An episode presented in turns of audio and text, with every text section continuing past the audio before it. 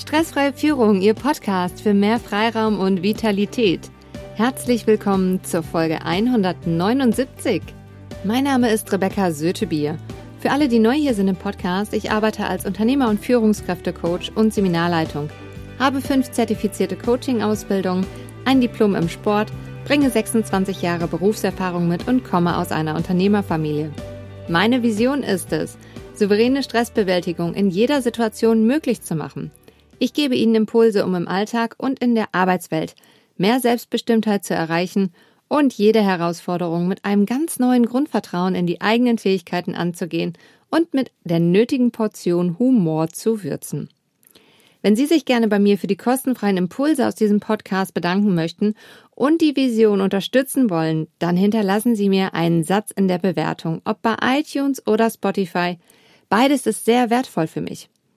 Eine Rezension, die mir geschrieben wurde, ist schon sehr lange her, dass sie geschrieben wurde. Ein Muss für Führungskräfte. Liebe Rebecca, ein super Podcast, super Start. Ich freue mich mit Spannung auf die weiteren Folgen. Bleibt dran. Ich empfehle jeder Führungskraft und welchen, die es werden wollen, diesen Podcast. Viel Erfolg und alles Liebe, David Tappe von Employ AG in Bielefeld. Vielen Dank, David, für deine Rezension. Und da wir uns persönlich kennen, kann ich hier auch definitiv das Du verwenden. Liebe Hörer, es ist schön, dass wir jetzt wieder gemeinsam Zeit verbringen. Und in der heutigen Folge widmen wir uns dem Thema Doppelbelastung in der Urlaubszeit. Sechs Tipps für mehr Freiraum. Lassen Sie uns mit dem Impuls starten. Denn es ist ja so, immer wieder fehlen wegen Urlaub eine oder auch mehrere Personen aus dem eigenen Team, auf der Arbeit und man selbst macht ja auch noch Urlaub. Und dann kommen zwangsläufig die altbekannten Fragen auf wie, kann ich Sie in meiner Abwesenheit Notiz als Ansprechpartner angeben? Hätten Sie Zeit, das Projekt zu übernehmen, solange ich weg bin? Wäre es möglich, dass Sie die Aufgaben weiterführen? Und als gute oder guter Kollegin und gerade wenn man sich gut versteht, sagt man natürlich ja. Wir sind ja auch selbst immer wieder in der Situation, krank zu sein oder im Urlaub zu sein und brauchen auch eine Vertretung. Also, wie soll man den zusätzlichen Workload schaffen, wenn auf der eigenen To-Do-Liste auch ganz ohne fremde Aufgaben immer mehr Aufgaben mit einem unerledigt als mit einem erledigt markiert sind? Es schleicht sich dann häufig ein ungutes Gefühl ein und das ist ernst zu nehmen, denn am Ende ist es niemandem geholfen, wenn die eigenen Aufgaben nicht mehr schaffbar sind. Und hier ist die Frage, wie findet man einen gesunden Kompromiss, wenn man eben nicht generell solche Zusatzaufgaben ablehnen kann. Wir managen die Zeit anders und hierfür habe ich Ihnen sechs hilfreiche Strategien mitgebracht. Die erste ist, eine realistische Einschätzung vorzunehmen. Also, es steht fest. Sie können nicht alles übernehmen. Schließlich gibt es nicht umsonst zwei Angestellte für die Aufgaben. Umso wichtiger ist es, realistisch einzuschätzen, wie viel Extraarbeit Sie übernehmen können. Haben Sie in den Wochen der Abwesenheit der äh, Kollegen und Kolleginnen selbst viele Termine, Meetings und andere Veranstaltungen, dann bleibt sowieso schon ein Teil Ihrer Arbeit liegen. In diesem Fall bitten Sie Ihre Kollegen, jemanden anderen anzusprechen und eine Idee für die Zukunft stimmen Sie sich alle halbe Jahre ab, wer wann wie lange Urlaub macht und planen Sie im Vorfeld die Aufteilung der Arbeit. Denn wenn Sie zusagen, ist es wichtig, dass Sie auch eine gute Vertretung machen. Und vor allem ist es auch so, bleiben Sie ruhig. Und gehen Sie bitte jetzt auch schon davon aus, dass es definitiv anders läuft als geplant. Wichtig ist, den Überblick zu behalten und den Anspruch loszulassen, alles zu erledigen, was man sonst zu zweit schafft. Der zweite Punkt. Einen klaren Fahrplan haben. Bevor Ihr Kollege in den Urlaub fährt oder bei einer längeren Krankheitsphase, falls das möglich ist, sollte eine klare und strukturierte Übergabe geschrieben sein an der Sie sich orientieren können. Das kann in Form einer E-Mail oder eines Dokumentes sein. Wichtig ist, dass Sie alle wichtigen Kontakte zur Hand haben und nicht noch extra Zeit in Recherche stecken müssen. Hier empfehle ich Ihnen, eine Vorlage zu erstellen. Alle gewinnen Zeit und die Vorlage braucht man im Prinzip bei jedem Urlaub. Machen Sie eine Übergabe zur Bedingung für Ihre Vertretung.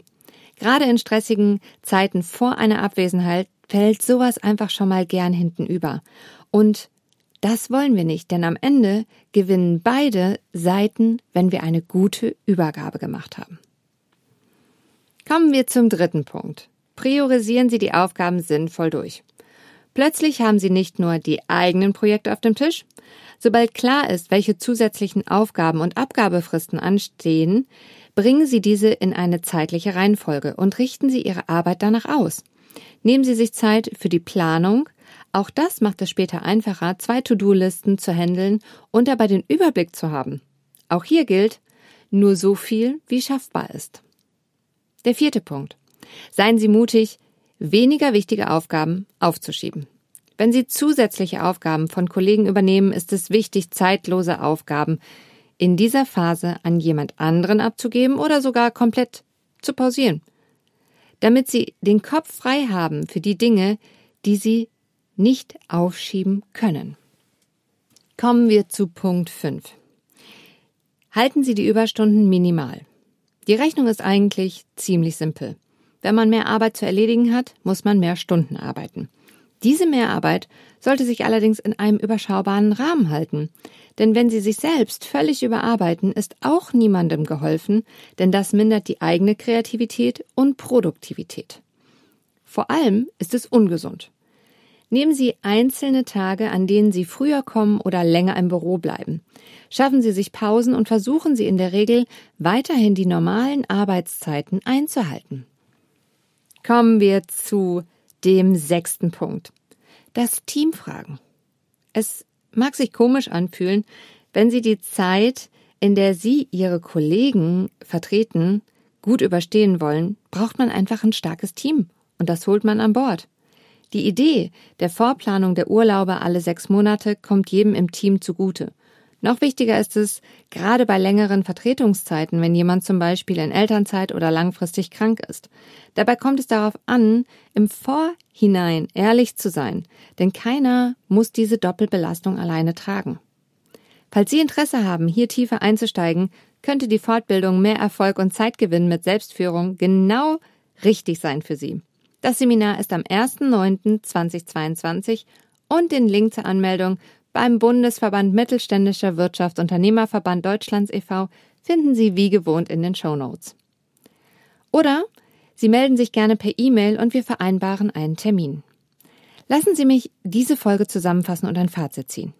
Sechs Strategien für die Urlaubszeit sind erstens eine realistische Einschätzung abzugeben, ob man die Vertretung machen kann. Zweitens, einen klaren Fahrplan als Standard zu haben. Drittens, sinnvolle Priorisierung der Aufgaben nach Abgabetermin. Viertens, Mut haben, die zeitlosen Aufgaben liegen zu lassen. Fünftens, Überstunden minimal zu halten und die Mehrarbeit zu planen. Sechstens, das Team fragen und als zwei Strategien, die sich bewährt haben, Urlaubszeiten alle sechs Monate im Voraus planen sowie eine Übergabevorlage anfertigen, damit an alles gedacht ist. So gewinnen alle. Sie kennen sicher jemanden, für den diese Folge unglaublich wertvoll ist. Teilen Sie sie mit ihm, indem Sie auf die drei Punkte neben oder unter der Folge klicken.